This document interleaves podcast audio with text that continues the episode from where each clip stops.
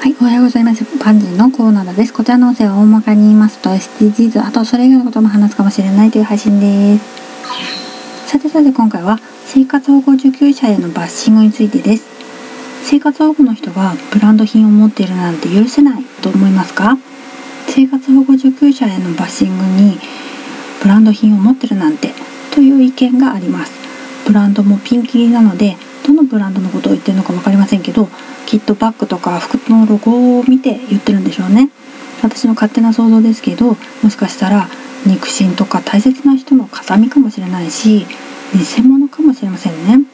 偽物だとしたら、まあ、売っていた側も買う側も別の意味で問題なんだけどね。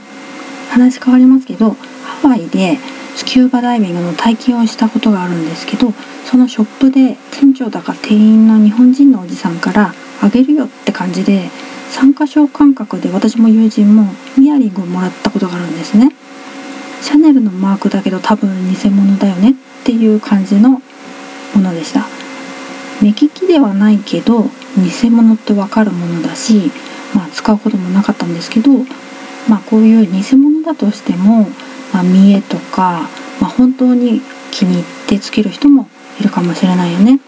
ではでは今回この辺で次回もお楽しみに。また聞いてくださいね。ではまた。